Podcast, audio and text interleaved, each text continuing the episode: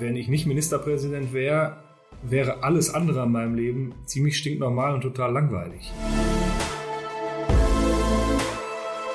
Ich bin ansonsten eigentlich ein eher harmoniebedürftiger äh, Mensch, äh, aber ich habe die professionelle Bereitschaft, äh, auch Konflikte auszuhalten.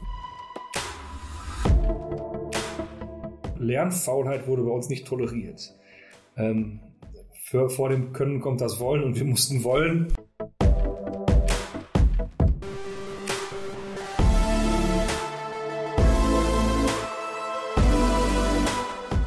Und damit herzlich willkommen zur zweiten Staffel von White Raven, dem Podcast von Alt Kramer.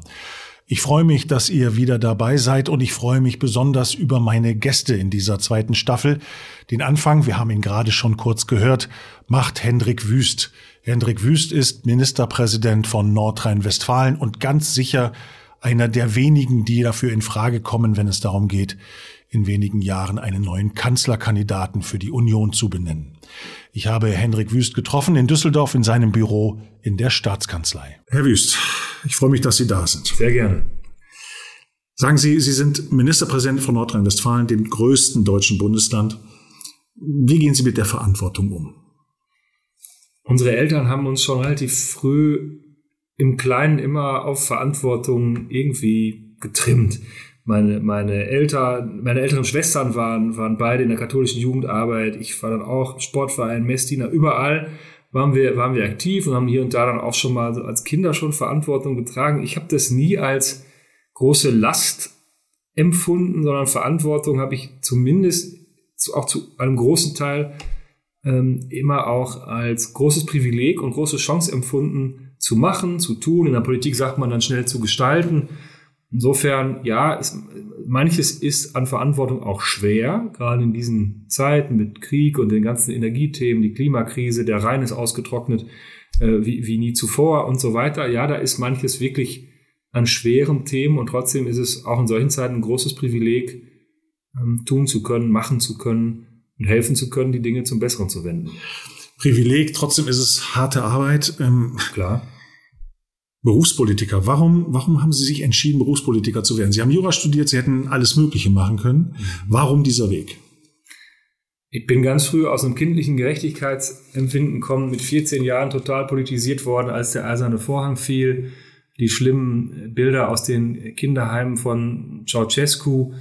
Die Diskussion, gibt es eine deutsche Wiedervereinigung, ja oder nein, aus so einem jugendlichen, kindlichen Empfinden heraus war das für mich alles ziemlich klar. Und dann kriegte das auf einmal eine politische Richtung, dieses Interesse, wann bei der, bei der CDU über das ganze Thema Wiedervereinigung. Aber da waren und, Sie 14, 15. Ja, da war ich 14, 15. Mhm. Und so wurde ich politisch. Und dann, und deswegen sage ich das auch so, deswegen äh, ist das dann einfach so gelaufen, äh, Schrittchen für Schrittchen. Es gibt nicht den Moment, wo man dann entscheidet, jetzt werde ich Berufspolitiker. Im Gegenteil, ich habe, als ich schon Landesvorsitzender der Jungen Union Nordrhein-Westfalen war, für mich erstmal ausgeschlossen, ohne im Beruf gearbeitet zu haben, in Parlament zu gehen. Und, und das war dann, als ich in den Landtag kam, auch noch der feste Plan, äh, Rechtsanwalt zu werden. Ich wurde dann Generalsekretär der CDU Nordrhein-Westfalen, habe später noch mal sieben Jahre im Beruf gearbeitet, ähm, als Zeit dafür war. Und ähm, dann die Entscheidung vor gut fünf Jahren, Minister zu werden. Das war der Moment, wo ich da gesagt habe, jetzt lasse ich mich mit Haut und Haaren auf Politik ein und lasse das Berufliche, was ich noch nebenbei gemacht habe, dann, äh, dann sein, weil ich einfach große Lust drauf hatte, nach dem Regierungswechsel, als Armin Laschet Ministerpräsident wurde, 2017 mitzumachen.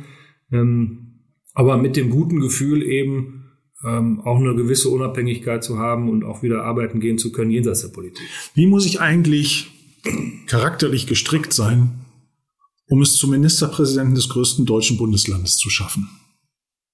Tja. Welche Eigenschaften sind die aus Ihrer Sicht entscheidend? Ich glaube, das Wichtigste ist, dass man jetzt gar nicht so ein besonderer Typ ist, sondern natürlich viel politische Erfahrung schon hat machen können, äh, dass man aber ansonsten vielleicht einfach ziemlich normal ist ähm, und, und ähm, auch gar nicht, gar nicht glaubt, irgendwie besonders sein zu müssen. Ähm, wenn, sie, wenn, wenn ich nicht Ministerpräsident wäre, wäre alles andere an meinem Leben ziemlich stinknormal und total langweilig. Und vielleicht ist das gar nicht, gar nicht so schlecht, wenn die Menschen das auch manchmal irgendwie mindestens am Rande mitkriegen. Äh, ja, bei uns zu Hause. Die Kleine hat eben auch mal eine Rotznase und, und, und steckt ihre Eltern an. Äh, wir stehen auch im Stau, wenn wir mit der Familie unterwegs sind und äh, so. Wir, wir, deswegen glaube ich, ist, ist, ist, gar nicht, ist gar nicht derjenige der bessere Politiker und der besonders total anders gestrickt ist, sondern vielleicht ist das genau das Gegenteil auch ein Erfolgsrezept. Trotzdem, Sie müssen sich ja bewusst oder unbewusst im Laufe der Jahre durchsetzen. Sie müssen Wahlen gewinnen ja. in der Partei. Man muss sie nominieren für ja. Ämter. Sie müssen Wahlen gewinnen. Sie müssen Qualitäten mitbringen, ähm, mit Leuten kommunizieren können und, und, und, und, und. Aber was ist der Kern des Charakters? Also viele Menschen unterstellen ja Politik gerne das berühmte schmutzige Geschäft, wobei es vermutlich genauso ist wie die meisten anderen Geschäfte auch. Aber, aber was, was, was, was muss ich mitbringen? Ist es dieser Wille auch zur Macht?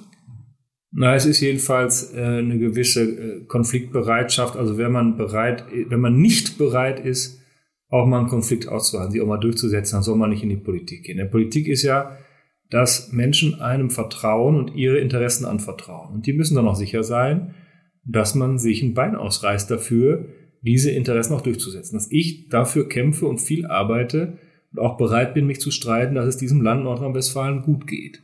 So, wenn Sie, wenn Sie jetzt total konfliktscheu wären, wäre das total verkehrt. Insofern äh, ist schon richtig, dass Durchsetzungsstärke und die Bereitschaft zum Konflikt sicherlich auch dazugehören.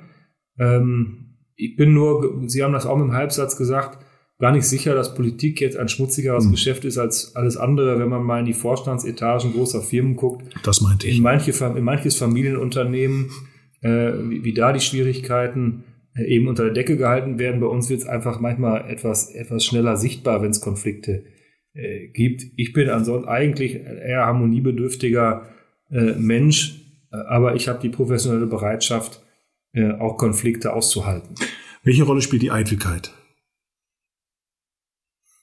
Ich glaube, ohne, ohne Eitelkeit ist niemand. Äh, in der Politik spielt Eitelkeit auch eine Rolle alles in Maßen. Ja, aber was macht das mit Ihnen, wenn Sie angesprochen werden, Herr Ministerpräsident? Ähm, Sie, Sie fahren mit der Limousine vor. Wenn Sie kommen, wird gerne der Teppich ausgerollt. Sowas macht doch was mit Menschen. Ja, so oft ist das mit dem Teppich auch nicht. Ähm, interessanter sind die Momente, wo man gar nicht damit rechnet, wenn man im Urlaub angesprochen wird, wenn man in einer kurzen Hose in Assisi in der Tiefgarage äh, von Menschen aus Bayern angesprochen wird. Das sind dann die überraschenden Momente. Ähm, Was sagen die? Grüß Gott, Herr Ministerpräsident, schön Sie zu sehen.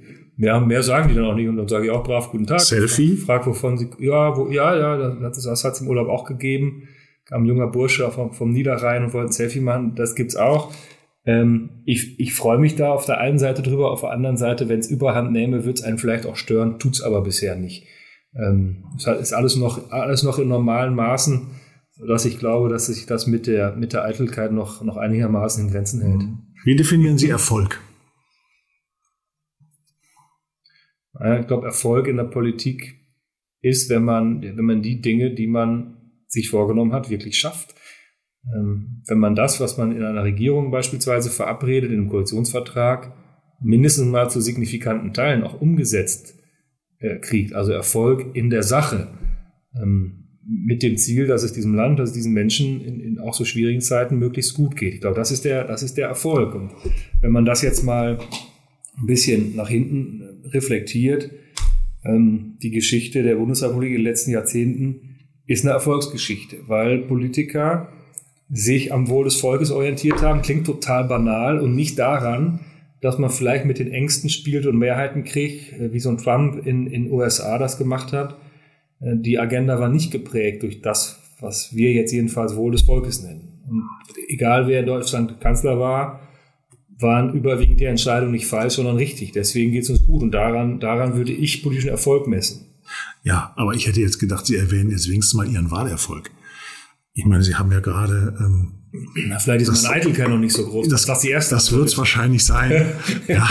Geben Sie mir noch ein paar Jahre. Insofern ist das jetzt die Frage, äh, die Antwort auf die Frage von eben. Aber nichtsdestotrotz, ich meine, ähm, in einem Moment, wo man in Nordrhein-Westfalen als CDU-Mann äh, so klar die Wahl gewinnt, ähm, im Stammland der SPD, das ist doch ein Moment, der, äh, den man auch in seinem Leben als Highlight verbucht. Ja, bestimmt. Jedenfalls im politischen Leben, im gesamten Leben gibt es dann noch ein paar persönliche Highlights, die, die im Servicefall noch stärker wiegen, aber stimmt, politisch ist das absolutes Highlight, keine Frage. Wir kamen mit einem kräftigen Rückstand aus dem Jahr der Bundestagswahl, ja. das war großer Käse alles und jetzt äh, haben wir eine Wahl gewinnen können, äh, überraschend äh, stark, jedenfalls wenn man den vorherigen um Umfragen glaubt. Das Gefühl war vorher schon ein bisschen besser als die Umfragen. Ja, natürlich war das ein Erfolg, keine, keine, keine Frage. Ähm, und den, den haben wir auch gefeiert und da haben wir auch ein Bier drauf getrunken. Hm, wie feiern Sie, außer mit einem Bier? Mit zwei Bier? Ja. Ähm, also klar, klar, am Wahlabend haben wir, haben wir ein paar Bier getrunken und, äh, und, und, und gefeiert und ähm, vielleicht tanze ich nicht so nicht so wild wie die, die wie? finnische Kollegin, so. aber aber äh, wir haben schon ein bisschen wir haben schon ein bisschen gefeiert, wobei das ist dann auch nicht so nicht so nicht so wie man sich das vielleicht denkt. Am nächsten Tag geht's weiter, da muss man früh nach Berlin, da wird dann auch wieder äh, gearbeitet, dann geht's Sondierung, Koalitionsverhandlungen. Ähm, aber es gab jetzt in den Sommerferien mal ein bisschen Urlaub mit der Familie und da mal abends eher in Ruhe beim Glas Wein zu sagen, puh, da hat sich die Anstrengung gelohnt. Das war so ein schöner Moment, den haben wir uns auch mal gegönnt. Sie haben ja auch auf Ihrem Weg nach oben Niederlagen gehabt. Mhm. Was haben Sie daraus gelernt? Ja, ich hatte ja das große Glück, sehr früh in die Politik gehen zu können. Ich bin mit 29 im Landtag gewählt worden und habe schon früh, viel Vertrauen genossen, auch, äh, auch schwierige Jobs zu machen. Manches ist gelungen, manches nicht. Und das große Glück war, dass ich so jung war und daraus lernen konnte. Wenn mir die Rückschläge passiert wären, ich sag mal mit Ende 50, dann wäre ein Comeback, ein Wiederkommen, ein sich wieder hocharbeiten schwer gewesen. Ähm, mein großes Glück war, auch früh Fehler machen zu können und daraus zu lernen, auch Acht zu geben auf sich, auch auf andere, war da in jungen Jahren Generalsekretär und habe da äh, schon manchmal ähm, ein bisschen sehr ausgeteilt. Und äh, das hat, das hat äh, in allererster Linie am Ende mir geschadet. Und das ist so eine Lehre. Und im Grunde ist es Erwachsenwerden, äh, nur eben im Fokus der Öffentlichkeit. Das heißt, jugendliche Sturm- und Drangphase? Ja, auch. Was würden Sie heute anders machen? Außer dass sie sagen, ich habe da ausgeteilt. Ich meine, das gehört ja auch ja. irgendwo dazu, gerade als Generalsekretär. Ja. Es ist ja auch wie man es macht. Teil des Jobs. Ja, das ist aber so ein bisschen eine sehr klassische Beschreibung des Jobs. Mhm. Ähm, ich glaube gar nicht, dass das Austeilen heute in der Form so dazugehört, wie das vielleicht noch vor 20, mhm. 30 Jahren war. Ich habe mich auch an diesem Bild orientiert. Ähm, Achtsamkeit, achtsamer Umgang mit sich in der Sache, kämpfen, austeilen, ja, aber persönlich schon eher, eher vorsichtig sein und, und, und, und fair sein mit anderen, weil ich glaube, dieses Bild vom austeilenden Politiker, Generalsekretär. Ist nicht mehr zeitgemäß. Ähm, ja, das konnte man machen in einer Zeit, in der es die zwei großen Parteien gab, mhm. dann noch links und rechts irgendwo noch zwei kleine oder was. Mhm. Aber äh, in dem Moment, wo wir jetzt ein Drittel äh, haben, äh, extremistisch links oder rechts, äh, die dann auf die gesamte demokratische Politik verächtlich schauen, wenn wir uns gegenseitig doof kommen, ist das nicht klug. Das war vor 30 Jahren vielleicht noch nicht so oder sicher noch nicht so. Deswegen muss man aufpassen, welche Form der Auseinandersetzung man wählt. Würden Sie diese Niederlagen, Rückschläge heute als Bereicherung bezeichnen für Ihr Leben, für sich selbst? Naja, Sie, ja, Bereicherung, boah, ja. Also dafür erinnere ich mich auch noch dran, dass es ganz schön wehgetan hat, jetzt ist als Bereicherung zu sehen. Im Nachhinein. Ähm, ja, im Nach es, hat mir, es hat mir geholfen, äh, zu wachsen und mich zu entwickeln. Das, das würde ich schon sagen. Ähm, ja, ja, ja, Bereicherung. Damals hätten Sie es nicht gebraucht. Nee, damals hätte ich es nicht gebraucht. Damals hat es auch wehgetan. Ähm, heute bin ich froh, die Erfahrung gemacht zu haben. Also doch. Ja. Hm. Was hat sie geprägt charakterlich? Wer hat sie geprägt? Wer waren die Menschen in ihrem Leben, die Weichen gestellt haben? Jeder hat irgendwann Menschen getroffen, die vielleicht wissend oder unwissend jemanden an die Hand genommen haben und gesagt haben, hier, mhm. geh mal hier lang. Wer war das? Also an allererster Stelle Eltern, meine Mutter. Unsere Mutter hat sehr viel Wert darauf gelegt, weil sie selber als drittgeborene Tochter in einem Handwerksbetrieb Volksschule gemacht hat, dann ein Jahr Klosterschule und dann auf die Ehe vorbereitet wurde, Jahrgang 42, mein Vater Jahrgang 38, das muss man immer, wenn ich sowas erzähle, mal einordnen, mhm. Hat unsere Mutter bei ihren beiden Töchtern, meinen großen Schwestern und mir sehr, sehr viel Wert darauf gelegt, dass wir alle Chancen von Bildung wirklich nutzen. Also Lern, Lernfaulheit wurde bei uns nicht toleriert. Ähm, für, vor dem Können kommt das Wollen und wir mussten wollen. Äh, und dann wurde, dann wurde nach den Hausarbeiten wurde noch Vokabeln gelernt. Und wenn der Vokabeltest schlecht war, wurde noch mehr Vokabeln gelernt. Also das war schon so diese, diese Nachkriegsphilosophie, kannst du was, dann hast du was, dann bist du was. Und äh, das wurde sehr stark über Lernen äh, bei uns zu Hause gelebt. Ähm, da wurde auch Anstrengung verlangt. Ähm, und ähm, das war schon ein bisschen prägend. So, dass ich hatte tolle Lehrer.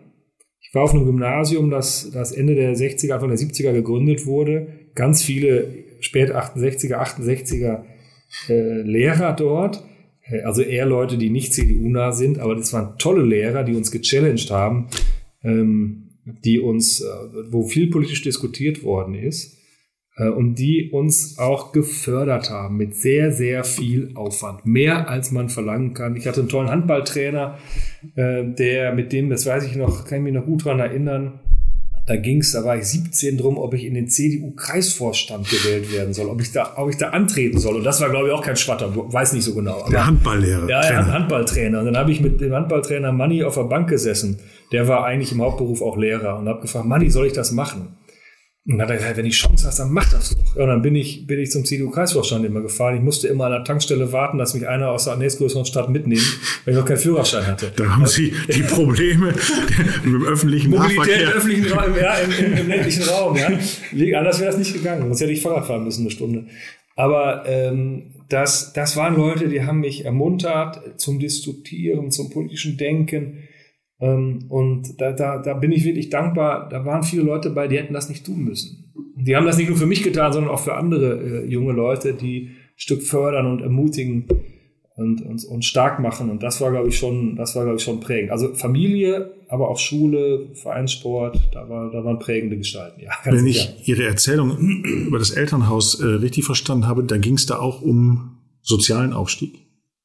Ja, da ging es auch, da ging es auch um sozialen äh, Aufstieg ein bisschen. Mein, mein, Vater kam von einem sehr kleinen Nebenerwerbslandwirt, würde man heute sagen. Mein Opa war, war auf einer Mühle beschäftigt, der war Müller, aber die Mühle gehörte gar nicht ihm. Der andere Opa war Fleischermeister und, und, und äh, Maurermeister, hatte eine Fleischerei. Meine Mutter ist auch gelernte Fleischerin, mein Vater Kaufmannsgehilfe, äh, wie, man, wie man damals gesagt hat. Und die haben sich schon sehr viel selbst erarbeitet und, und, und, und wussten, dass das Wohlstand auch vielleicht ein bisschen Platz in der, in der Gesellschaft nur durch Arbeit geht. Und das haben sie, haben sie uns äh, auch so vermittelt, streng dich an und arbeite, aber immer auch mit der, mit der klaren Perspektive, dann ist auch gut, dann kannst du auch was daraus machen. Es hat ja funktioniert. Ja, es hat, hat funktioniert ähm, bei meinen beiden Schwestern, bei mir. Ähm, meine Eltern haben beide kein Abitur machen können. Äh, alle drei Kinder Abitur, alle drei Kinder Studium, alle haben ihren Platz erfolgreich im Leben ähm, gefunden, kann man glaube ich so, kann man glaube ich so sagen. Ich glaube, wenn man unsere Eltern fragen würde, leider sind die beide tot, ähm, ob, ob ihre Idee aufgegangen ist, würden sie das in Bezug auf ihre drei Kinder so sagen. Sie leben immer noch dort? Ja, wir haben ein Haus im Münsterland, aber wir haben auch eine Wohnung in Düsseldorf, weil dann sonst die Wege mhm. zu lang werden und die Zeit dann nur noch von der Familie abgeht. Und wir sind aber meine Frau, unsere Tochter und ich eigentlich immer zusammen. Entweder zusammen dort oder zusammen dort. Was hat sie dort gehalten oder was hält sie dort bis heute? Hm. Eigentlich Diese, könnte man ja auch vielleicht erwarten, dass man sagt, ja, das ist dieser, wie Sie immer sagen, ländlicher Raum. Hm. Ähm, und jetzt halt in die Hauptstadt und dann geht man halt dahin und da ist unser Zuhause. Meine, meine, Frau kommt auch daher, das ist totaler Zufall. Wir haben uns in der Kneipe in Düsseldorf kennengelernt. Ähm, das ist, das ist ein großes Glück, dass wir so, beide zum gleichen Ort Heimat sagen und zu empfinden. Äh, ich kann da ganz gut runterkommen, wenn ich da am Fahrrad, äh, am Samstag mit Fahrrad in, in, den Ort fahre, ein paar Erledigungen äh, mache, dann fühlt sich das so an, wie sich das in meiner Jugend auch angefühlt hat, dann ist dann nicht der Ministerpräsident unterwegs, sondern der ehemalige Handballkumpel, Schule- oder Sportfreund. Das gibt mir so ein bisschen das Gefühl von Normalität und das tut mir jedenfalls ganz gut. Für mich fühlt sich das gut an. Sind Sie noch einer von denen? Naja, ich fühle das, ich fühle das so. Natürlich weiß ich, dass wenn die Leute einen nur oft genug im Fernsehen sehen und in der Zeitung da eine gefühlte Distanz ist, aber meistens brauchst du auf der Kirmes zwei Bier und dann ist man äh, doch äh, wieder irgendwo bei, weißt du noch, der damals und so. Und äh, dann ist das schon noch Zugehörigkeit. Mhm. Sie sagen auch noch, Sie sind noch der Alte von damals. Ach, ich glaube, man, das, das wer, wer, mit, wer mit 47 noch, noch so ist wie mit 16, das ist auch nicht komisch, aber aber natürlich hat man sich, hat man sich entwickelt, aber man hat gemeinsame, gemeinsame Wurzeln und, und Werte und ist irgendwie so doch sehr recht ähnlich aufgewachsen und das, das prägt auch jenseits all der Veränderungen, die danach gekommen sind. Hm. Aber Sie haben jetzt Ihre Lehrer, Sie haben Ihre Familie aufgezählt.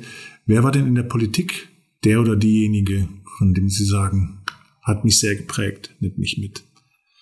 War auch vielleicht entscheidend irgendwo für mein Fortkommen und dafür, dass ich dort heute bin, wo ich bin.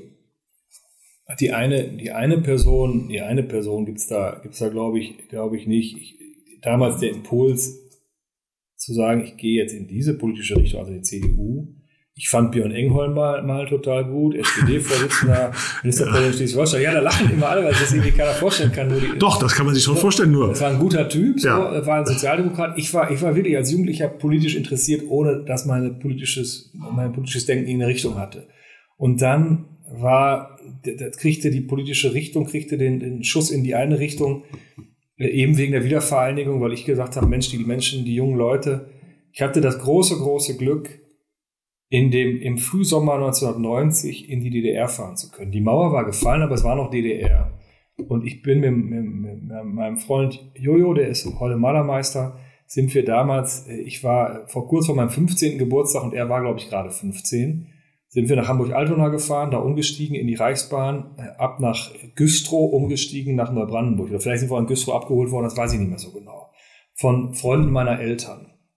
Und tolle Leute, ähm, Walter und Helga werde ich, werde ich nie vergessen, dass die uns zwei Lütten da äh, aufgenommen haben für eine Woche. Und dann sind wir da mal mit in die Schule gegangen, in den Volkskundeunterricht, also ähnlich hieß das da. Da waren wir natürlich totale Exoten. Und das, was Interessante war, wir haben, wir haben da ein bisschen Kontakt gehabt zu jungen Leuten, aber die waren auch ein bisschen schüchtern und vorsichtig. Und wir vielleicht auch. Aber im Grunde waren die so wie wir. Und dann da gab es die Debatte, gibt es die deutsche Wiedervereinigung, ja oder nein? Und was soll eigentlich sein? Habe ich gesagt, das sind doch genauso junge Leute wie, wie, wie, wie, wie wir. Und warum sollen wir nicht ein Land sein? Wir sind Deutsche und so. Also ich, ich war 14, ja. Und dann kriegte das einfach Richtung und dann habe ich gesagt, der Helmut Kohl, das ist richtig, was der Mann macht. Ich fand ja den irgendwann viel schicker, aber, aber äh, der Helmut Kohl sah so ein bisschen aus wie mein Vater, so ein bisschen groß und dicker Bauch und so. Aber ähm, ich habe dann gesagt, politisch ist das richtig, was der Mann sagt. Und dann bin ich bei der CDU gelandet. So, das, also das war, eine, das war an der Stelle einmal so eine, so eine Prägung durch, durch eine Position verbunden mit einer, einer Person. Und dann gab es immer wieder Leute, ein Bürgermeister bei uns, der gesagt hat, Mensch, trau dich, trau dich das mal, kandidier mal mit 19 für einen Stadtrat in Rede, Kreis Borken. Heute keine 20.000 Einwohner, damals noch ein bisschen weniger. Äh, ich habe immer wieder Leute gefunden, die gesagt haben, Mensch, junge Leute sind hier willkommen. Komm mal, mach mal. 2004 war es dann äh, Jürgen Rüttgers, der gesagt hat, äh, kommen Sie mal in den Landtag, gehen Sie nicht den Weg aller Landesvorsitzender der Jungen Union Nordrhein-Westfalen in den Bundestag, kommen Sie in den Landtag, ich habe ja Arbeit für Sie, hier etwas zu tun, wir gewinnen die nächste Landtagswahl, ist dann ja auch 2005 so gekommen, nach 39 Jahren. Es gab immer wieder an einzelnen Stellen Leute, die äh, mich eingeladen haben, aufgefordert haben, was zu machen, die mich unterstützt haben. Karl-Josef Laumann, Armin Laschet, als es um die Frage ging, ähm, Ministerpräsident zu werden. Ich war Verkehrsminister, haben sehr früh gesagt, Mensch, überleg das mal, ob das nicht was geht. Auch, auch andere Freunde aus dem Sauerland, politische Wegbegleiter. was haben die Leute immer in Ihnen erkannt? Und oh, das müssen Sie die fragen. Nee, nee, nee, nee. Das, das Sie haben ja sicherlich eine Vorstellung dazu. Nee, also, das, das, ja. Wenn man so jung in solche Ämter kommt, mit 29 in den Landtag und so, das kommt ja nicht von ungefähr. Sie haben jetzt 61 Prozent geholt, knapp 61 Prozent, 60, 60, ja. ähm, was, was sehe ich? Ich weiß, dass das keine einfache Frage ist, über sich selbst zu sprechen. Hm. Ähm, und schon gar nicht wahrscheinlich über Dinge, ähm, die einem als eitel ausgelegt werden könnten. Trotzdem, versuchen wir es mal. Was glauben Sie, haben diese Menschen in Ihnen gesehen? Ich glaube, ist, ich glaube, es gibt, also der, der, Bürgermeister, der mich mit, mit, mit 18 eingeladen hat, dann im Jahr drauf für den Stadtrat zu kandidieren, der hat bestimmt in mir nicht einen nächsten Ministerpräsidenten gesehen oder einen über, über, übernächsten, sondern, sondern einfach ein, ein, ein, ein, ein Jungen aus einer, aus einer ihm bekannten Familie, der in der Jungen Union schon mal den Schnabel aufmacht äh, und, und, und, und Spaß hat am Diskutieren. So, äh, später, später, ich erinnere mich noch, als es um meine Landtagskandidatur ging und jemand sagte, Mensch, ist er nicht ein bisschen jung? Äh, da hat eine, eine, eine Bäuerin, Maria Stiverding, tolle Frau, große Frau, Hände doppelt so groß wie meine, auf den Tisch gehauen und gesagt, ähm, in dem Alter vererben wir unsere Höfe. Entweder sie können's oder sie können es niemals und der kann's. Die hat mit mir, in mir wahrscheinlich schon etwas anderes gesehen als der Bürgermeister, der mich für den Stadtrat äh, vor, vorgeschlagen hat, aber auch noch kein Ministerpräsidenten. Und deswegen glaube ich, gibt's nicht die eine, die eine Antwort. Was kommt? Wie geht's weiter? Hm.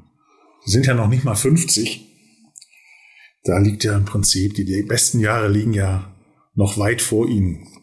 Ja, das ist auch gut so, denn, ja. denn in diesem Land steht viel an. Da haben wir hier wirklich das ganze Thema ähm, Transformation der Industrie hin zur Klimaneutralität. Das ist eine Herkulesaufgabe, die auch politisch klug begleitet werden muss.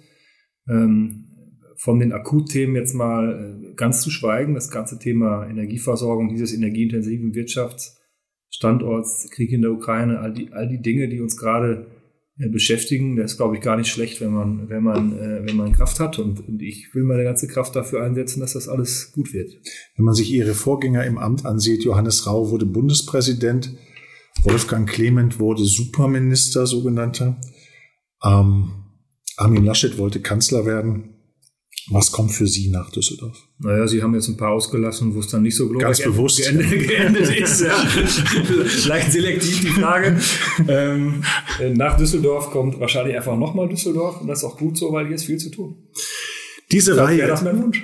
Sehr gut. Diese Reihe, lieber Herr Wüst, heißt White Raven. Ähm, die berühmte Frage zum Schluss ist immer, wie interpretieren Sie diesen Titel und was haben Sie damit zu tun? Ja, ich habe mich auch gefragt, was dieser Titel äh, soll. In den Kinderbüchern von unserer Kleinen ist, ist der Rabe ja in der Regel schlau. Ähm, aber ein schwarzer Rabe, der kann ja auch so ein bisschen was äh, Mysteriöses haben, vielleicht Unglücksrabe, aber jetzt ist er ja ein Weißer, also ist er schlau und bringt Glück. Und äh, beides ist wichtig, auch in der Politik. Das nötige Quäntchen Glück und Schlausein schadet auch nicht. Ich danke Ihnen sehr. Hat Spaß gemacht. Vielen Dank. Danke ebenso. Danke.